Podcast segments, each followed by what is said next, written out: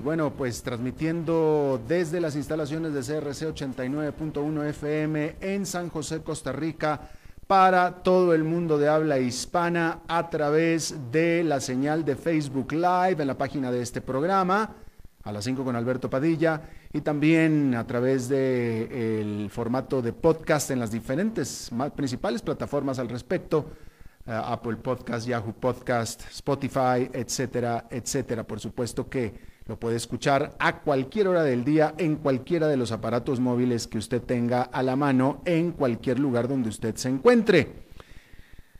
Aquí en Costa Rica, esta emisión se repite a las 10 de la noche aquí en CRC 89.1 FM. Salimos en vivo en este momento a las 5 de la tarde, repetición mismo día todas las noches a las 10 en punto. Bien, vamos a empezar hablando de que el reporte mensual sobre el empleo de Estados Unidos bien puede ser la más observada y esperada publicación económica regular del mundo. Este viernes se liberó el muy esperado reporte de julio, donde se reveló que la economía de Estados Unidos sumó 1.800.000 puestos de trabajo nuevos durante el mes pasado. Se trata de una notable desaceleración respecto de junio, pero sin embargo, un pequeño paso adelante para una economía que ha perdido casi 13 millones de puestos de trabajo por la pandemia. Se trata del tercer mes consecutivo de mejoría luego que los encierros devastaron al mercado laboral, además de que superó las expectativas de los analistas. Aún así, los 1,8 millones de trabajos creados en julio es una fuerte caída respecto de los 4.800.000 que se crearon en junio. Con todo, la tasa de desempleo se reduce a 10,2%. Sin embargo, esta tasa sigue estando por encima del 10% registrado durante la gran crisis financiera de octubre del 2009. En las últimas semanas, Muchos estados de la Unión Americana reimpusieron confinamientos para controlar un fuerte aumento en los casos de COVID-19, por lo que se han registrado renovados despidos en esas áreas. Sin embargo, por otro lado, otros estados han estado reiniciando actividad económica y por tanto creando empleos. Pero hay algo en lo que prácticamente existe un consenso generalizado y es que no se aprecian señales de que se esté dando una recuperación en V en el mercado laboral de Estados Unidos. En un momento se llegó a pensar que estaba haciéndose una recuperación V, pero ahora más bien pareciera que es como una recuperación en U, si no es que tal vez en W o en W. Vamos a ver. En este sentido, hay que decir que los expertos de todo tipo de disciplinas están tratando de analizar el horizonte incierto frente a ellos, pero solo una cosa es segura. En solo tres meses, el escenario económico será totalmente diferente. En un reporte a sus clientes, el banco de inversión Goldman Sachs predice que habrá un paisaje sustancialmente diferente para diciembre el banco apunta a tres desarrollos potenciales, pero determinantes. Ya se conocerán las consecuencias de haber enviado a los chicos a las escuelas a partir de agosto, uno. Dos, ya se sabrán los resultados de las elecciones. Y tres, una vacuna contra el COVID-19 estará a punto de ser aprobada. Sobre la reapertura de las escuelas, Goldman Sachs espera un proceso difícil caracterizado por algunas salidas en falso, especialmente en los Estados Unidos, lo que podría pesar sobre los mercados, especialmente en septiembre. Y es que Goldman apunta a que hasta ahora los ejemplos de retorno a clases sin un salto en los contagios se han dado en lugares donde la transmisión fue baja desde el principio. Y ese, por supuesto que no ha sido el caso de Estados Unidos. El que las elecciones hayan quedado atrás proveerá a los inversionistas de claridad sobre todo en las relaciones comerciales del país, específicamente con China. En este punto, el banco piensa que las relaciones entre las dos más grandes economías del mundo están ya afectadas permanentemente, aunque adelantan que un presidente Joe Biden, es decir, demócrata, no utilizará aranceles. Quizá más importante que eso, Goldman Sachs espera que para finales de noviembre al menos una vacuna esté ya autorizada por las autoridades de Estados Unidos para que vaya a ser ampliamente distribuida para mediados del próximo año. Si ese escenario se concreta, el banco adelanta un salto en el Producto Nacional Bruto de Estados Unidos mucho más poderoso que en Europa. Pero si no se da la vacuna para noviembre, entonces la ecuación se revertiría. Goldman predice que el Standard Poor's 500 cerrará el año en los niveles en los que se encuentra actualmente. Pero si se concreta una vacuna para noviembre, el indicador puede saltar un 11% hacia el cierre del 2020. Claramente por ahora el futuro de corto plazo es muy poco claro, tanto en cuanto a la pandemia como a la economía. No sabemos siquiera si vendrán más paquetes de estímulos y qué forma tendrán estos. Pero Wall Street está segura de que de acá a fin de año habrá muchas definiciones en ambos frentes. Pero claro, claro que estas definiciones podrían ser para peor. Y también se teme cada vez más de una segunda ola de la pandemia en Europa y en Asia.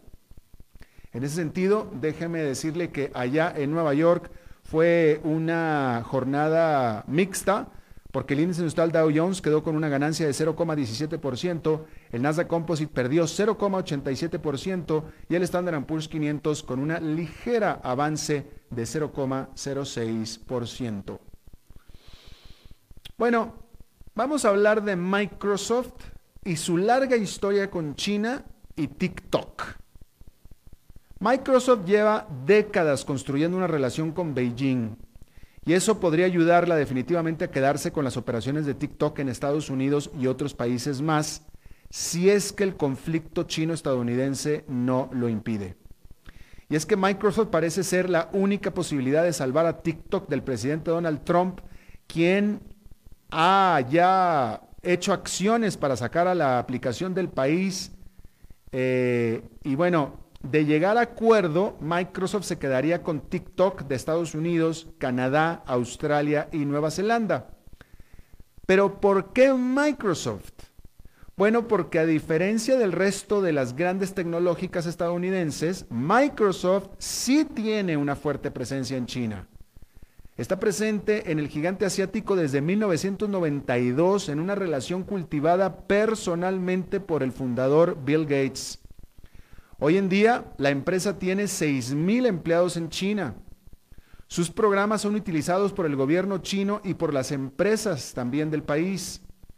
LinkedIn es un popular sitio entre los ejecutivos chinos y Bing es el único buscador en la red de origen extranjero con presencia significativa en el país.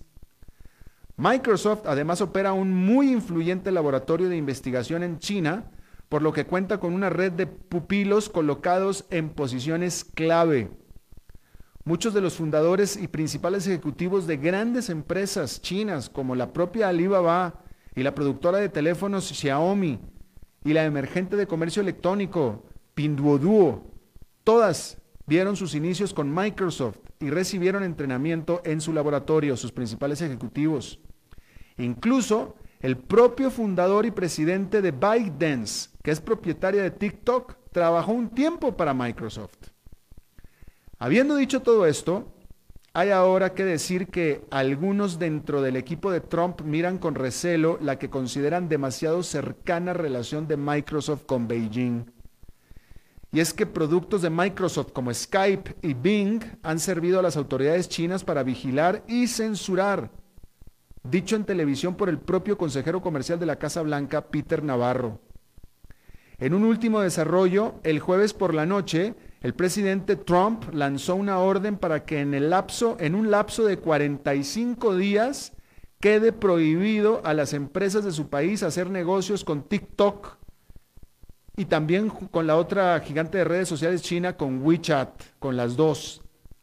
En la práctica, esto le pone una fecha límite para que Microsoft compre a TikTok o bien TikTok queda vetado de los Estados Unidos. El día anterior, Mike Pompeo, el secretario de Estado estadounidense, presentó su visión para lo que llamó Red Limpia, para proteger la infraestructura crítica estadounidense en telecomunicaciones y tecnología. El plan tiene como objetivo los softwares chino, redes móviles y tanto la infraestructura física como en la nube. Pompeo conminó a las empresas no chinas a sacar sus apps de las tiendas de apps chinas, es decir, las aplicaciones de las tiendas de aplicaciones chinas. Pero a pesar de los recientes ataques de Trump a TikTok, Pompeo no mencionó a TikTok, solo mencionó a Alibaba, a Baidu y a Tencent. Ahí lo tiene usted. Bueno, todas las cifras respecto del COVID-19 de la India son tétricas. El martes cumplió una semana reportando más de 50 mil infecciones diarias y jueves y viernes ha estado reportando más de 60 mil. En total lleva más de 2 millones de casos y la economía no reporta mejores números tampoco. La agencia calificadora Moody's estima que el Producto Nacional Bruto indio se contraerá 3,1% este año lo que sería su primer año en caída en 40 años. Y otros estimados son incluso más sombríos aún. El déficit fiscal al segundo trimestre alcanzó el 83% del objetivo para todo el año y esto es el peor desempeño para este periodo de tiempo en 24 años. En junio, la inflación al consumidor subió 6,09%, marginalmente arriba del objetivo de mediano plazo del Banco Central de entre 4 y 6%. Este jueves, desafiando las expectativas del mercado, el Banco de la Reserva India decidió dejar intacta su tasa de interés referencial en 4% y aún así quedando en su nivel más bajo desde el año 2000. Y es que el banco está temeroso del riesgo de aumentar más la inflación durante el corto plazo.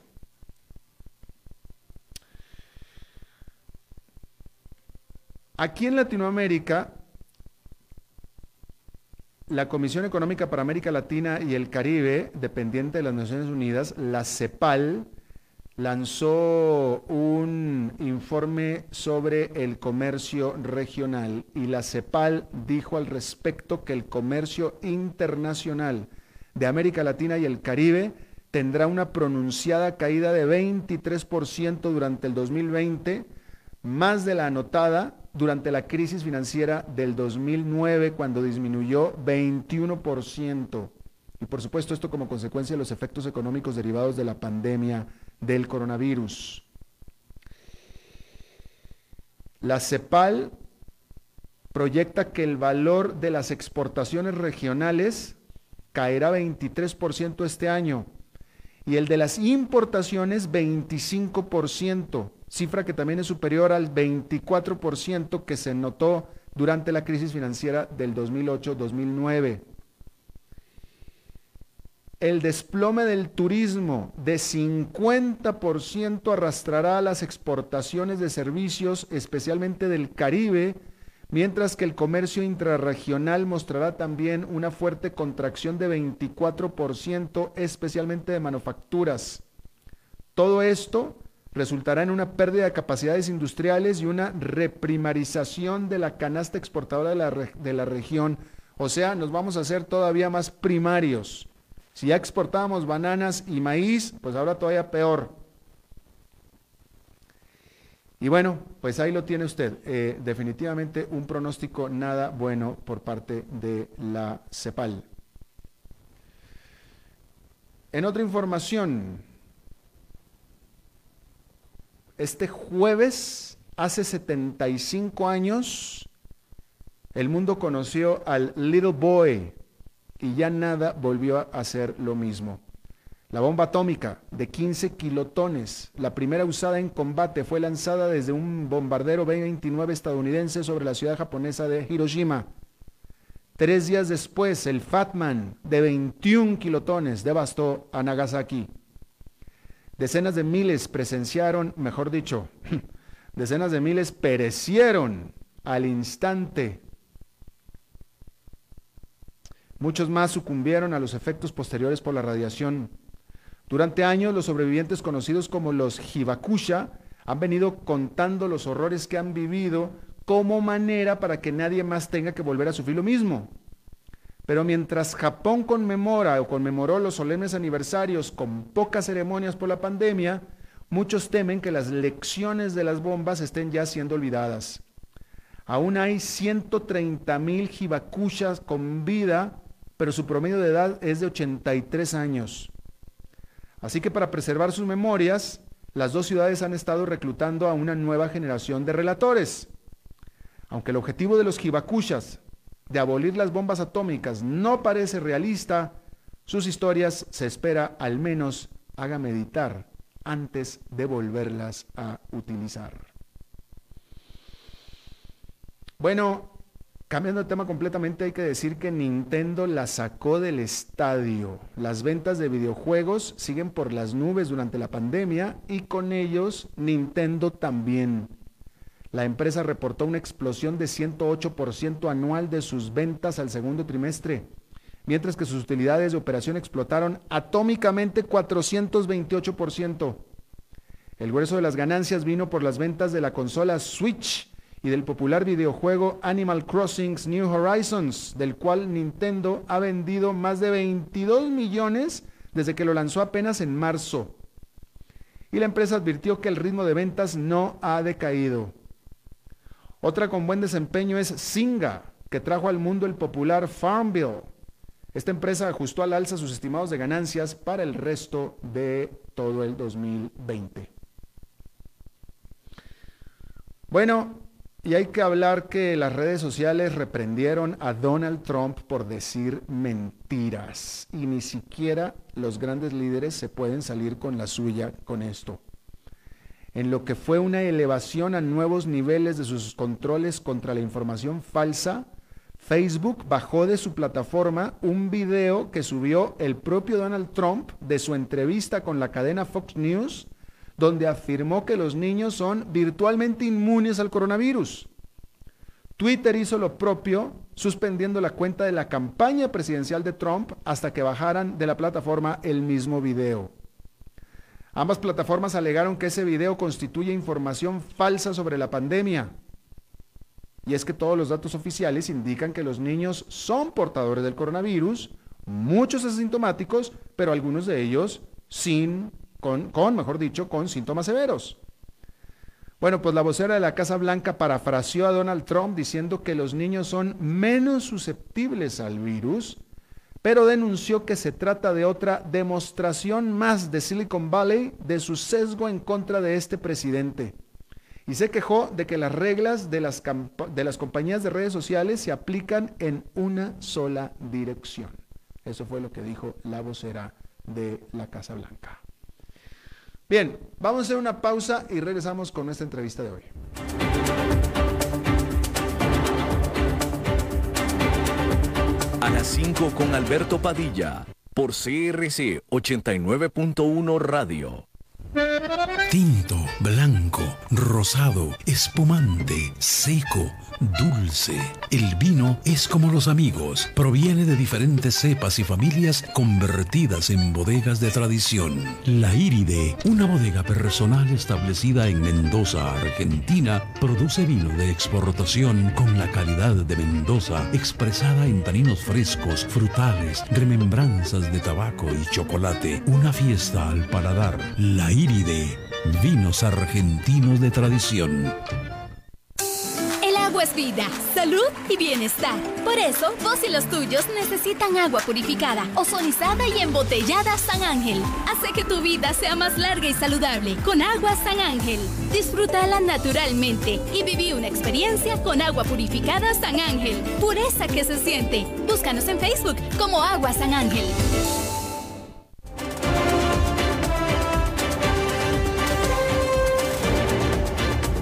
Seguimos escuchando a las 5 con Alberto Padilla. Bueno, muchísimas gracias por estar con nosotros. Eh, me da mucho gusto tener conmigo, esta es la primera vez que tenemos a un invitado aquí presencial en mucho tiempo y me da mucho gusto que sea este invitado presencial. Eh, aquí este personaje que tengo sentado aquí a mi izquierda es uno de mis amigos ticos que conozco desde hace mucho tiempo. Yo creo que también es el amigo tico más joven que tengo. Pero Sebastián Castro, esto, esto, esto se lo voy a explicar a la gente que nos escucha fuera de, Costa Rica. Sebastián Castro, y lo digo sinceramente porque así es como lo veo yo, eh, aquí en Costa Rica se ha convertido literalmente en una celebridad a derecho propio, a pulso. Eh, tal vez mucha gente no se acuerde, pero en CNN hubo dos ticos trabajando. Uno de ellos fue, por supuesto, Glenda Umaña, que está con nosotros aquí todos los lunes, y el otro fue este personaje, Sebastián Castro. Que Sebastián, bienvenido primero que nada. Y Sebastián, tú empezaste en CNN siendo mi intern, ¿no es cierto? Exactamente. Fue, fue, mi área, ¿no es cierto? Tuve el placer, entre comillas, de ser tu intern. ¿Hace cuánto tiempo que fue esto? Eso fue en el año 2009. Eh, yo estaba en el último año de la universidad. Hace 11 años. 11 años. Se siente como ayer que llegaba al, al estudio. No, un estudiante, tú eres un estudiante universitario. Y bueno, eh, aquí en Costa Rica, eh, bueno, se hizo muy conocido eh, Sebastián dando reportes primero para CNN y ya después emprendió sus propios proyectos, Subite al Chunche y varias cosas que lo, que lo han hecho una persona conocida aquí en, en Costa Rica. Este, y bueno, de nuevo, oficialmente bienvenido otra vez aquí al programa. Gracias. Dos años al aire la primera vez que vienes, que te vamos a poner falta. Manda huevo, como decimos aquí. es un honor estar acá. Has sido una persona súper importante en mi vida, donde creo que nuestra amistad se ha basado más en calidad que en cantidad. Tengo pues, recuerdos. hacía, tiempo que no nos veíamos. Recuerdos lindísimos de, obviamente, una curva empinada de aprendizaje en mi época de CNN, detrás de, trabajando detrás tuyo y ayudándote con la parte de redacción. Cuando, cuando Sebastián llegó, no sé si tú te acuerdas de esto, Sebastián, cuando Sebastián llegó a CNN, este, en primer lugar, él estaba estudiando economía. Él empezó a hacer la pasantía en mi área porque estaba estudiando economía. Y yo recuerdo que yo te vi, yo recuerdo haberte visto capacidad de comunicación. Y me acuerdo que te dije y te propuse, yo creo que la propuesta fue, invéntate un segmento y entra al programa. O algo por ahí. Sí, efectivamente. O sea, la parte, yo me encargaba de mucho de la redacción de las noticias más tardías, que tendían a ser las noticias más light, y dentro de eso me sugeriste que por qué no incorporábamos una nota menos económica, un poco más como socioeconómica, cultural, trendy, pensando en una audiencia más joven, y yo me empecé a poner creativo, a buscar de cuestiones que estaban siendo virales en YouTube y cosas así, le metimos un feeling un poco más alegre al final. Y empezaste a salir a cuadro, ¿no es cierto? Y eventualmente cambió todo drásticamente cuando, es curioso, en realidad fue que un día que no estuviste y, tuve que suplirte de manera espontánea y yo nunca había... en realidad me lo pidió Boris. el productor. El productor y fue súper divertido porque de ahí yo, ¿verdad? Me puse un saco prestado y salí al vivo. Que seguro vivo. Imagínate mi terror. Y luego eso detonó un par de alarmas positivas en, otros productores que subsecuentemente me invitaron a participar presentando los iReports, ¿te acuerdas? Sí, sí, sí, sí, bueno, ya después hiciste mucho, bueno, pues ahí está, esa es la historia de, Sebastián, pero lo interesante es que eh, yo recuerdo que yo te vi capacidad de comunicación. Y después, me, o sea, me, yo quedé bien porque la demostraste. Y después te fuiste por ese lado, te fuiste por, la, por el lado de la comunicación, te quedaste en la, en. Total. Me hizo gracia, obviamente. O sea, yo siempre, incluso lidié con un poco de culpa inicial cuando terminé frente a la cámara, porque yo decía, como que yo no busqué esto, ¿verdad? Y terminé aquí. Y hay tanta gente que mataría por estar en mi posición y no a llegar, ¿verdad? Entonces, una vez que superé ese sentimiento de culpa, empecé a apreciarlo y a más bien tratar de sacarle provecho y aprender. Y realmente CNN no era un, no era un buen lugar para formarse en la base, era un buen lugar para desarrollarse ya habiéndote formado en otros medios. De acuerdo. Entonces fue interesante empezar como de cero ahí. Entonces fue, fue, fue difícil y a la Es vez súper de- inspirador. De cero a las grandes ligas. Yo tenía 22 años cuando salí por primera vez en vivo. Nunca se me va a olvidar. Es más, me acuerdo que después, eh, creo que fue Patricia Yaniot que me dijo, creo que sos la persona más joven en historia del canal en haber presentado un segmento. Y te lo dijo Patricia Daniot. Entonces tengo ese récord ahí. Se te cayeron los calzones cuando te lo dijo Imagínate, Patricia. man. Sí, sudando frío. Y yo, y yo seguramente estaba en alguna playa rascándome el ombligo con toda seguridad. Dije, "Ah, que no". Yo me iba de vacaciones y a mí me importaba absolutamente nada lo que me ¿Quién te va a sustituir? No sé, no es mi problema, yo me voy. Sí. Sebastián Castro. Y hoy en día, Sebastián, te dedicas justamente a la comunicación. Absolutamente, sí. Mi, la comunicación es mi... Mira, hazte para acá para que te puedas salir en la, en la cámara. Ah, mira, es que estamos en cámara también.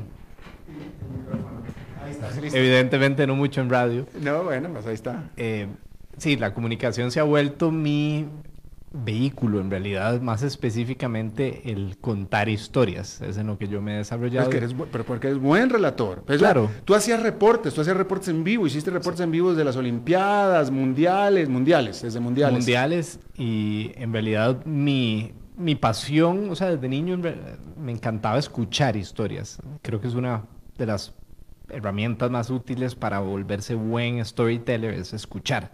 Entonces mi, mi bisabuelo era un gran storyteller, de las cuales creo que el 50% eran ficticias, pero no por eso menos interesantes. Ah. Y yo me sentaba a escucharlo y me imaginaba, me daba mucha curiosidad entender el cómo lograba él capturarme de esa manera, porque me traía a un nivel de presencia que como niño es difícil capturar, ¿verdad? Entonces, conforme fue avanzando el tiempo, empecé a fascinarme por cambiar o, o identificar los patrones narrativos que generaban que una historia fuera realmente persuasiva y que conectara a un nivel humano, que generara em- la empatía que al final es la que determina que la persona que escucha actúe o piense o sienta la manera que uno está intencionando como, como el narrador. Alguien hubiera pensado, seguramente, que al ver a Sebastián en la pantalla de CNN y con el micrófono, con el cubo de CNN en la mano, que Sebastián iba a agarrar por el lado que agarré yo, por ejemplo, estar aquí en un programa de radio, etcétera, etcétera.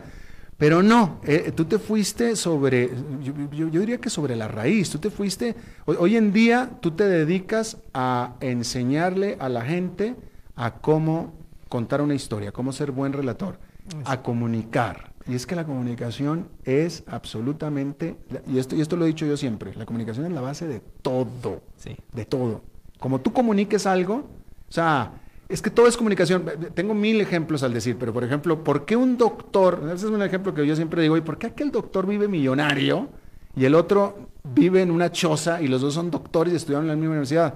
Bueno, cuando usted escucha, "Ay, es que es muy buen doctor, es muy buen doctor. No, lo que es es muy buen comunicador. Exacto. O sea, enamora a sus clientes y a sus clientas con su comunicación. Pero es igual de buen doctor el otro, nada más que no es tan buen comunicador. Y eso es lo mismo en un amante, en un eh, eh, eh, líder, en un director de empresa, en un... Es la, comunicación. Absolu- absolutamente. Y, y mi vehículo favorito para comunicarme es las historias. Y las historias tienen una estructura que realmente no ha evolucionado demasiado desde prácticamente tiempos de antaño, desde hace miles de años, los seres humanos nos hemos comunicado en forma de historias. Los mismos libros, la difuminación, digamos, literaria de la comunicación es reciente, tiene 500 años. Por miles de años antes fue verbal. Entonces, es una habilidad que es escasa hoy en día porque las plataformas en las que contamos historias se han vuelto más limitadas en su profundidad. Entonces, pero no por eso el ser humano demanda menos profundidad. Nosotros necesitamos profundidad a la hora de escuchar y contar una historia. Entonces, yo lo que me dedico es enseñarle a la gente independiente de su realidad profesional o personal a contar historias, precisamente por esto que decís vos, que es absolutamente imprescindible en todos los campos. Entonces, el storytelling, el saber contar una historia como manera de comunicarse y transmitir información de A a B, es tan importante en el CEO de una empresa como en un doctor, como en un futbolista. Al final, influye la manera en que interactúas con otras personas y eso determina el resultado de tu vida de muchas maneras. ¿Qué, qué, cuál es el problema que tenemos? ¿Qué, qué es lo que nos hace falta? ¿Qué, qué, qué, ¿Cuál es la necesidad que tuviste? Yo la necesidad que más he identificado es una, está insatisfecha y es de comprensión y de persuasión. O sea, las historias es una súper, una historia bien contada, es un, te asegura atención. Y en un mundo tan sobrecargado de información, tenés que saber adaptar muy bien el formato en el que estás contando una historia a la audiencia que te está escuchando. Entonces tiene un factor, eh, digamos, de poner atención a la, a la persona que te escucha y tiene otra, de ahí como, como el hack, ¿verdad? Cómo lo hackeas y la, la manera de hackearlos a través de una serie de principios que caracterizan cualquier historia de buena calidad. Y a veces es más incluso la manera en que se cuenta la historia que la historia en sí. La historia no existe a menos de que sea contada. Entonces, cuando uno cuenta una historia o un relato, necesitas ponerle los condimentos correctos para que quede bien el platillo. Cuéntame en tu, pues ya llevas muchos años tú en esto, en, en estas cosas, en este, en este cosa y asesorando, a, a- a- enseñan- enseñando el camino a la gente. Danos, ¿cuál es la, historia de éxito que tú tienes de alguien que tú conociste, de, que era de tal manera antes de que lo agarraras tú, lo agarraste tú y ahora es de esta manera? Sí, em, a ver, tengo, tengo varias historias que me han hecho, que me han emocionado mucho. Una en particular, recientemente trabajé con Carolina de Algo, que fue la expresidenta de la Asamblea Legislativa, es una buena amiga y... ¿Tienes el estaba- permiso de usar su nombre? Sí, Ah, bueno, ok. estoy seguro que estaría feliz de que lo cuente, justo de cara a su TEDx, ¿verdad? Entonces, he trabajado con muchos speakers de TEDx. Mm, Y, y ella estaba tremendamente nerviosa por que es muy diferente, ¿verdad? Debatir ahí en el plenario que contar una historia cuando tenés un montón de gente escuchando solamente. No estamos acostumbrados a que solo nos escuchen, nos intimida. Es más, estadísticamente la gente le tiene más miedo al a hablar en público que a la muerte. La entonces es, es- es un terror muy, muy instalado, ¿verdad? Porque estás muy expuesto al juicio.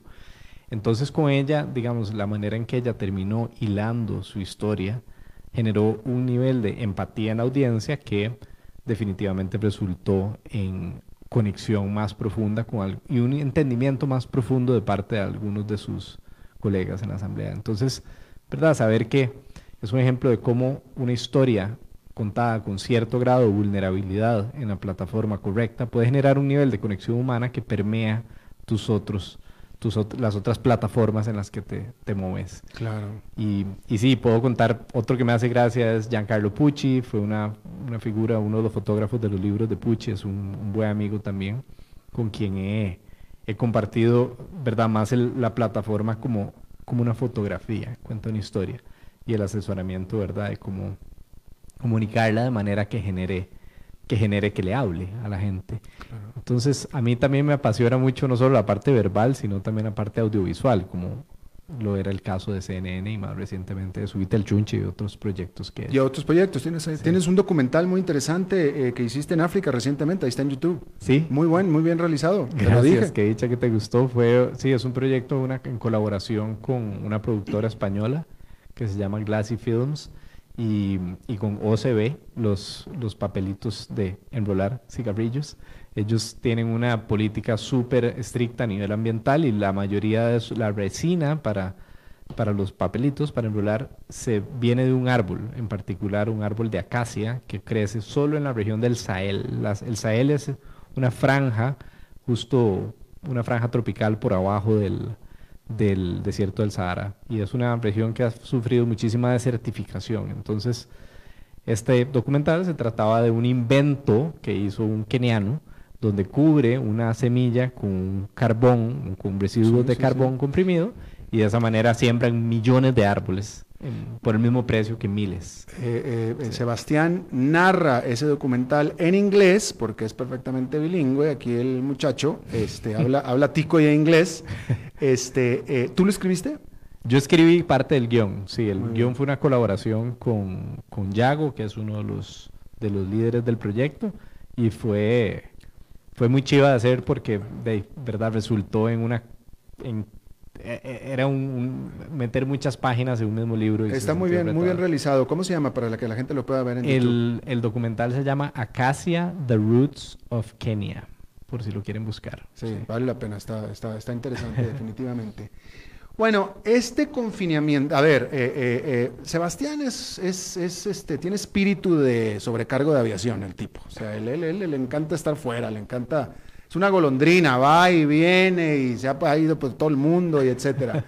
Y ahora te tienen amarrado aquí en Costa Rica, atrapado sin salida. Y yo creo que te va a hacer bien. Un poco de echar raíz. Es que yo, yo creo que va, porque es que eh, lo que vas a hacer, porque yo sé que lo vas a hacer, es que vas a hacer lo mismo que hacías antes, nada más que dentro de las fronteras de Costa Rica. Y eso yo creo que te va, te va a ayudar, te va, Sí. va a hacer bien. Ojalá, en realidad estoy va a explorando. ayudar a ti a ex- Costa He Rica estado también. explorando mucho Costa Rica. He tenido dos fases. Cuando volví de CNN, me entró por reconocer mi país, después de haber viajado como una, como una golondrina, como decís, por todo el mundo. Y descubrí áreas de Costa Rica que ni sabían que Exacto. existía. Y ahora estoy haciendo lo mismo. En realidad estoy reexplorando el país porque mucha, o sea, una, bueno, mi empresa en este momento se dedica a hacer viajes. Entonces, obviamente, la empresa prácticamente Pero viajes terrestres, ¿eh? Hay que, viajes terrestres, Sí, terrestres. grandes aventuras. En realidad, eh, Wondermore, como se llama la empresa. Wondermore. se- Wondermore, como más asombro, de ahí viene. Se dedica a hacer lo que llamamos viajes internos afuera. O sea, nosotros experimentamos eh, con diferentes herramientas para ayudarle a la gente a tener un proceso de desarrollo personal mientras viaja. El viaje te ofrece un estímulo que nada más te ofrece. Y en ese momento es un buen momento para hacerte preguntas grandes sobre la vida. Nosotros te ofrecemos herramientas mediante talleres y charlas durante el viaje para que respondas a algunas de esas grandes preguntas y se sienta como, como un viaje del héroe donde regresas cambiado. Eh, No sé si fue el último, pero bueno, pues yo te sigo en redes sociales, eh, que es la única manera de seguirte porque eres bastante elusivo, elu- ebu- elusivo. Este, pero hiciste uno, pues, yo, yo quiero mucho Centroamérica. Yo, yo, Latinoamérica definitivamente, pero Centroamérica yo quiero mucho. Y uno que hiciste fue a Guatemala. Eh, recientemente Sí. y, y- y ese tuvo que haber sido necesariamente mágico. Sí, nuestro viaje de Guatemala lo hemos hecho en varias ocasiones. En realidad yo fui a Guatemala por primera vez hace poco y fue uno de esos momentos de darme cuenta de no puedo creer que que tenía esto en el es que- barrio. perdóname que te interrumpa, pero es que yo no he estado en África, yo no he estado en la India, ¿ok? Y pues, conozco a mi infinidad de gente que ha estado en África, en la India, y creo que, que aquí tengo uno enfrente. Y a mí me hablan de que lo místico de la India y que la energía, que no lo dudo. O sea, estoy seguro que ahí está. Pero por supuesto que está también aquí en Centroamérica y en Bolivia y en desde aquí tan- igualito o más. Absolutamente. Estoy seguro que Y lo estás descubriendo. Hablando de mística, o sea, Guatemala en particular, el destino que nosotros ofrecemos, nosotros vamos a, una de mis pasiones es subir montañas, como sabes, y eh, hay un volcán en Guatemala que se llama el volcán Acatenango, que tiene una particularidad geológica que no existe en ningún otro lugar del mundo que yo sepa, que está enfrente de otro volcán que está muy activo. Entonces tenés un volcán inactivo frente a uno de los más activos del mundo. Entonces pasa este fenómeno que estás en un volcán, en la cima, viendo otro volcán hacer erupción. Y cuando te digo hacer erupción es que cada cinco minutos echa explosiones masivas de lava al cielo. Entonces acampar y todo el proceso del viaje de subir una montaña, que es muy difícil de subir, son 4.000 metros, pero siempre acompañado por otro coloso haciendo erupción a la par. Es una experiencia que no existe, no existe en ningún otro lugar y si hablamos de asombro, eso es lo que más me ha generado asombro en los cincuenta y pico países que conozco. Mira, y eso que estabas aquí a, a menos de mil kilómetros de distancia. Exactamente. te Y bueno, se ha vuelto uno de los viajes más populares que ofrecemos precisamente por el nivel de asombro que genera en tan poco tiempo. ¿Cuál es la relación de encontrarte a ti mismo mientras no estás en tu casa? En- lo decís por, por este Por- momento. Bueno, no, por los viajes. O sea, ¿cómo, cómo, cómo, cómo, cómo el viaje potencia Sí. eh, el verte interiormente? Que supongo que es lo que estás... Absolutamente. O sea, lo, lo primero es romper. Digo, porque yo me el- tomo un el martini y me veo interiormente encantado. la. Igual te puedes tomar el martini allá. El, el viaje te rompe la rutina de entrada, ¿verdad? Entonces estás cambiando, o sea, entras en un espacio de receptividad nuevo. Sobre todo cuando el viaje está facilitado por gente que está incentivándote eso. Entonces, ya el solo hecho de que haya una intención de hacer eso te habilita como que abras una puerta más. Entonces, una vez que estás allá, los estímulos pueden pasar, entrar por un oído y salir por el otro. Pero si hay espacios de reflexión colectivo, colectivos donde estás compartiendo, muchas veces es, hay que decir las cosas para realizarlas. Entonces, cuando la gente lo está expresándose, abriéndose, incentivamos mucho esa vulnerabilidad. O sea, no es solo como todo sale, todo sale perfecto, ¿no? Es como hay cosas muy difíciles y que te incomodan. Y en la India la gente se, pone a llorar a veces diciendo que la miseria y no sé qué. Pero al final nosotros guiamos a esas personas y estamos formados en esto para, para que lleguen a conclusiones que se sientan como nuevas, nuevos, nuevas oportunidades de crecimiento y nuevas realizaciones. O sea, entonces es como que empacas un montón de crecimiento en un espacio muy corto por el solo hecho de intencionarlo, diseñarlo y facilitarlo. De manera responsable, por supuesto, no es terapia ni mucho menos. En realidad el viaje es súper divertido, solo que hay intervenciones cada tanto con talleres o círculos, le llamamos círculos de, compartir, donde la gente sencillamente el hecho de decirlo les, les, les abre mucho la cabeza. Cuéntanos de tu viaje próximo aquí o de tus viajes dentro de Costa Rica. Sí, bueno, como te contaba ahora antes de la entrevista, ¿verdad? Una empresa, nosotros somos una empresa de viajes afuera, llevamos principalmente costarricenses y latinoamericanos a otros países, entonces éramos, ¿verdad? Y tuvimos que hacer una vuelta en un drástica y entrar a un espacio. te cortaron las alas, Sebastián. Me cortaron las alas, pero bueno, estoy, o sea, las me están saliendo nuevas porque vamos a ofrecer viajes a lo interno en Costa Rica y queremos realmente innovar. O sea, es un, yo creo mucho en la, lo que llaman el, la estrategia del océano azul, donde versus la estrategia del océano rojo. El océano rojo es como donde están toda la todos comiéndose unos a otros, ¿verdad? Y obviamente Costa Rica es un país que a nivel turístico tiene muchísima oferta, pero es, una industria muy poblada. Entonces estamos tratando de alejarnos de todo lo que existe y más bien ser realmente innovadores. ¿Y cómo vamos a lograr eso? Es una combinación de factores, ¿verdad? Siempre metiendo un componente emocional, de desarrollo emocional y de inteligencia emocional. Hay talleres de comunicación empática, hay talleres de mindfulness, hay talleres de storytelling durante los viajes y cada uno de los viajes que vamos a lanzar explora en particular una emoción. Entonces son cinco viajes a los cuales te puedes apuntar a cualquiera. Cada uno va a un ecosistema diferente y cada uno explora una emoción diferente. Entonces, por ejemplo, vamos a tener, em, vamos a ir a Golfo Dulce a explorar libertad. Entonces, todo el contenido facilitado por un guía formado en eso es alrededor de explorar tu relación con la libertad. Después vamos a hacer uno que es asombro en Guanacaste. Entonces, ¿cómo cultivar vos el asombro en tu vida? El asombro es una práctica, no es solo un sentimiento. Entonces, ¿verdad? La idea es ir más profundo y para rematar, esto es en burbujas sociales, ¿verdad? Vos vas con tu burbuja social. Por ahora, eventualmente nos gustaría hacerlo otra vez en comunidad. Pero la idea es esto, esto va acompañado de una serie web que se llama Una mirada hacia adentro, donde documenta la historia de los facilitadores de esos viajes yendo a explorar estos destinos por primera vez y a explorar su propia relación con la libertad, el asombro, o la esperanza, diferentes emociones que estamos explorando. Entonces, nos estamos inventando el agua tibia, esa es la idea, y tratando de innovar. Yo creo genuinamente que en Costa Rica hace falta una inyección de innovación en el sector turístico y esta me gustaría liderar el camino y compartirlo y cooperar, no solo competir. ¿Quién es el, o sea, a ver, déjame te hago la pregunta para que no me para que no me respondas el que sea o cualquiera. Eh, ¿quién es quién es la persona, quién es tu tu, tu ¿cómo les llaman? Clientes no son, ¿qué son? Como mi, mi mercado meta, digamos. Sí. Sí. En este momento es un mercado meta nuevo. No, pero ¿quién es la persona? ¿Qué, cuál es el perfil? ¿Cómo se ve? ¿Cómo se ve esa persona? ¿Qué hace? Sí. Este perfil ahora se hizo más amplio, definitivamente, porque creo que durante la pandemia la gente se está haciendo preguntas un poco más grandes. O sea, si tú ahorita estás escuchando algún ejecutivo, aquí hay... Sí, definitivamente... ¿qué, onda con Sebastián? ¿Qué, onda? ¿Qué hace ese güey? ¿Yo por qué con él? Uno, somos extraordinarios en el diseño de la experiencia. Le metemos un nivel de amor y detalle y cuido que la gente, y esto lo digo con objetividad, la gente siempre aprecia muchísimo. No, no, tengo testimonios para, para respaldarlo, pero es una persona que quiere tener una experiencia muy estimulante en ver Costa Rica con unos nuevos ojos y crecer como, como ser humano con su familia, ojalá, o con su burbuja social en el proceso.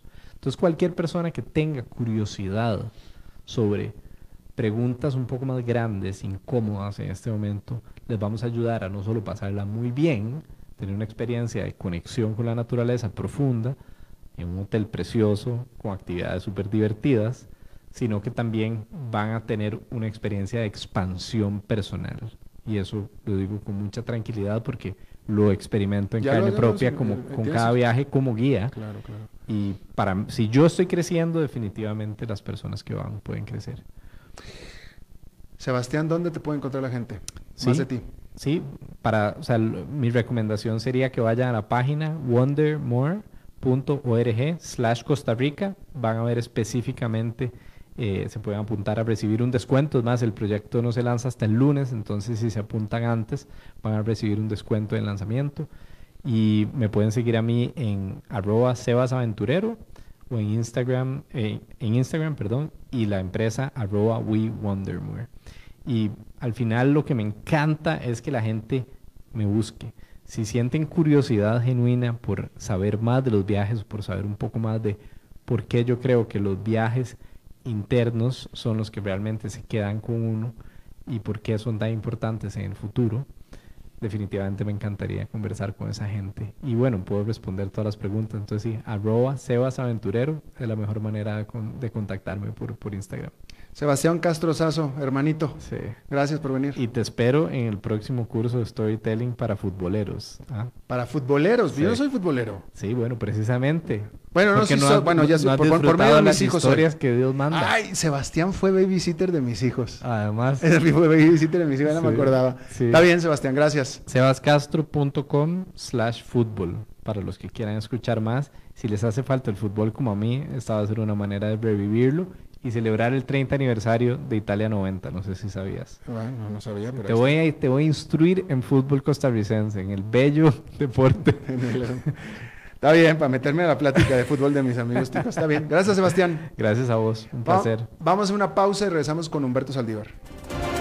A las 5 con Alberto Padilla, por CRC 89.1 Radio agua es vida, salud y bienestar. Por eso, vos y los tuyos necesitan agua purificada, ozonizada y embotellada San Ángel. Hace que tu vida sea más larga y saludable con agua San Ángel. Disfrútala naturalmente y viví una experiencia con agua purificada San Ángel. Pureza que se siente. Búscanos en Facebook como Agua San Ángel. Tinto, blanco, rosado, espumante, seco dulce. El vino es como los amigos, proviene de diferentes cepas y familias convertidas en bodegas de tradición. La Iride, una bodega personal establecida en Mendoza, Argentina, produce vino de exportación con la calidad de Mendoza, expresada en taninos frescos, frutales, remembranzas de tabaco y chocolate. Una fiesta al paladar. La Iride, vinos argentinos de tradición.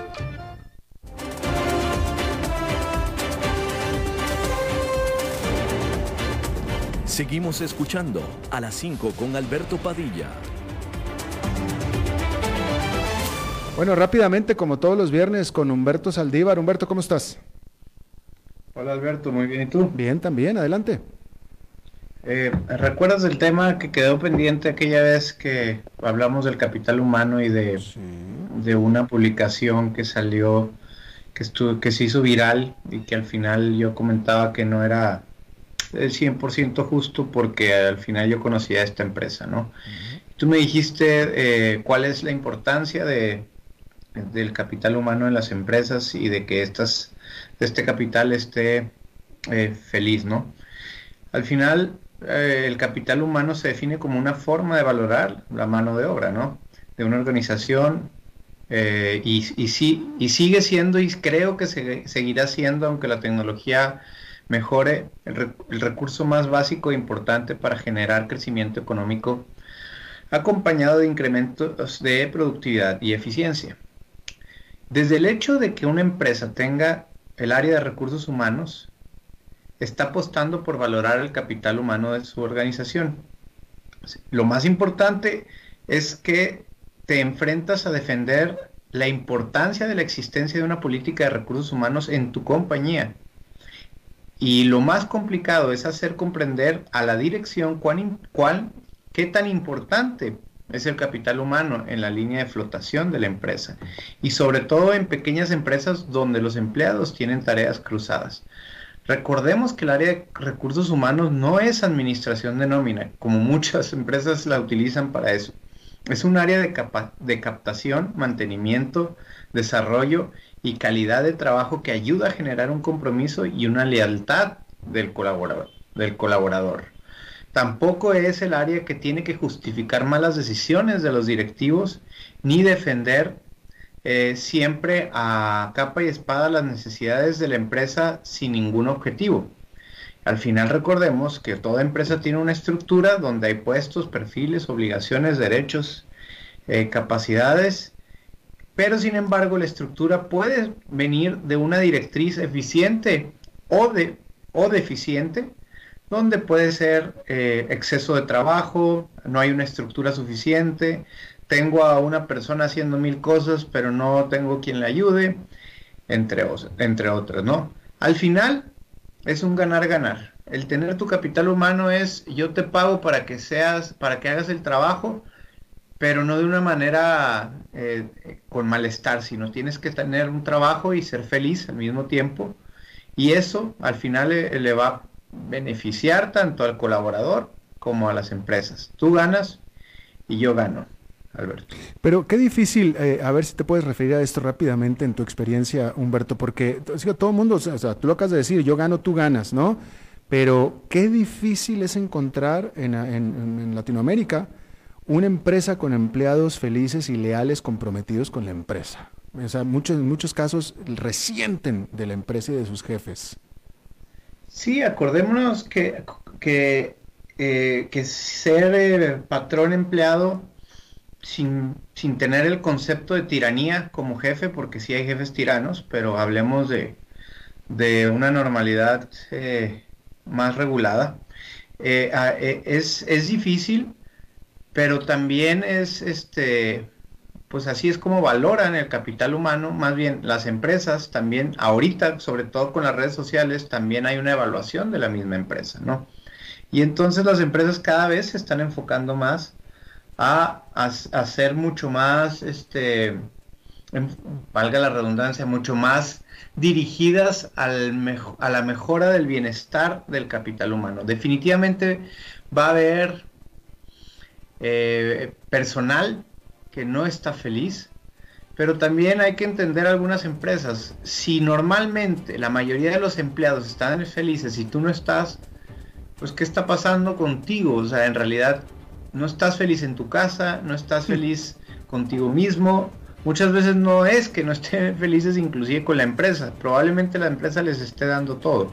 Difícil es, más no imposible, Alberto. O sea, aquí sí hay que tener claro que si yo te contrato es también para que me des un beneficio y no solo para mantenerte eh, en una vitrina por, por tu cara bonita. O sea, sí es difícil, sin embargo, creo que aquí hay unas obligaciones por ambas partes y a veces esas obligaciones se perciben mal o de más por el área del capital humano.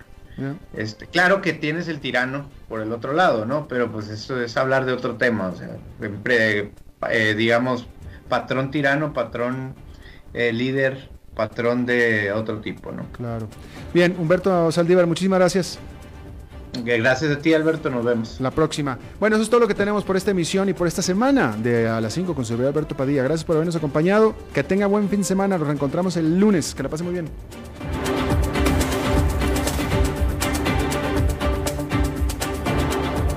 Concluye A las 5 con Alberto Padilla. Un programa diseñado con el objetivo de llevarte diariamente un tema de actualidad, acompañado siempre de reconocidos editorialistas, de lunes a viernes a las 5 de la tarde por CRC 89.1 Radio, a las 5 con Alberto Padilla.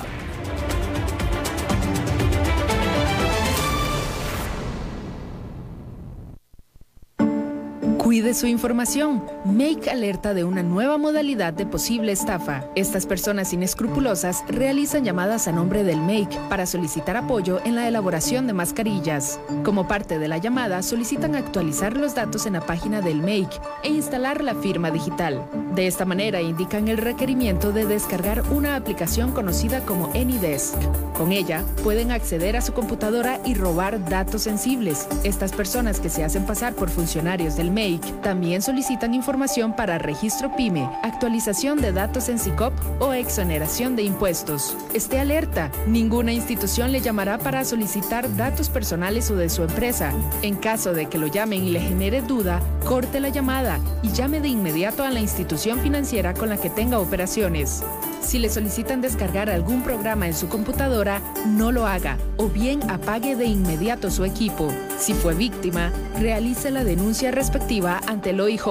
Un mensaje del MAKE y esta emisora. Este fin de semana te esperamos en el Inter para que celebres por adelantado el Día de la Madre con un exquisito desayuno buffet en The Market. Sábado 8 y domingo 9 de agosto de 6 a 11 de la mañana. 22 dólares más impuestos por persona. En el Inter te esperamos. Hotel Real Intercontinental. Reservas al 2208-2100. Aplicamos desinfección de grado hospitalario con Ecolab.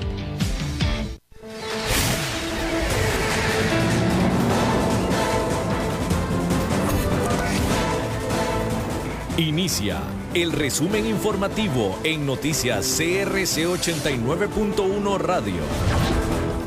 Hola, ¿qué tal? Son las 18 horas con un minuto y estos son nuestros titulares. Renuncia a su cargo la ministra de Comercio Exterior, Dialá Jiménez. 435 casos nuevos de coronavirus, 18 fallecidos más, cifra más alta hasta el momento. El INS bajó, bajó el precio de la póliza para turistas que ingresan a Costa Rica. El OIJ detuvo a dos mujeres en San Carlos por explotar sexualmente a personas en la zona. En el mundo, un avión se estrelló en la India y dejó al menos 15 fallecidos. Y en los deportes, el Real Madrid y la Juventus quedaron fuera de la UEFA Champions League. Comercio Exterior. La ministra de Comercio Exterior, Dialá Jiménez, presentó este viernes su renuncia al puesto. La noticia fue confirmada por medio de una carta enviada por el Gobierno de la República, en la cual aseguran que la renuncia fue aceptada este mismo día por el presidente Carlos Alvarado, quien le agradeció los aportes realizados al país durante su gestión. Jiménez se mostró agradecida por la oportunidad que le dio el presidente Alvarado de liderar la cartera de comercio exterior, la cual, según la ex ministra, impulsa políticas de gran calado para el desarrollo del país. Salud. El Ministerio de Salud reportó 496 casos nuevos de COVID-19 para este viernes y así se llega a un acumulado de 21.081 infectados en 81 cantones. Salud además actualizó que 515 personas fueron contabilizadas como positivas por nexo epidemiológico sin aplicación de prueba, pues conviven con un paciente positivo y presentan síntomas. De manera que este día se suman 1.011 casos de coronavirus. En las últimas horas se reportan 18 fallecimientos relacionados con el COVID-19, que es la cifra más alta desde que comenzó la pandemia en el país el 6 de marzo. Turismo. El Instituto Nacional de Seguros bajó el precio de la póliza para turistas que ingresan a Costa Rica luego de que varios sectores criticaron el monto a cobrar. Por ejemplo, un turista de 45 años pagaría mm, más de 9 dólares diarios si su estadía es de 14 días o menos, incluyendo cinco coberturas, entre las que destacan gastos médicos, gasto de alojamiento y sin exclusiones de pandemia, por pandemia o epidemia. Para una persona de 71 y 80 años que quiera vacacionar por dos semanas en Costa Rica, este seguro representará una inversión de 18 dólares diarios. Además, si la póliza es contratada para el grupo familiar, se brindará un 5% de descuento, según explicó el presidente ejecutivo de INS, Roger Arias. Judiciales. La OIJ de San Carlos detuvo a dos mujeres sospechosas de explotar sexualmente a personas en esa zona. Las imputadas corresponden a una femenina de apellidos Aguilar Murillo, de 25 años, conocida como La Patrona, y otra mujer de 32 de apellido Solís Álvarez, conocido como La Macha. Las dos sospechosas figuran como imputadas por el aparente delito de proxenetismo agravado y fueron detenidas mediante dos allanamientos realizados en sus casas de habitación, según explicó el director de la OIJ, Walter Espinosa.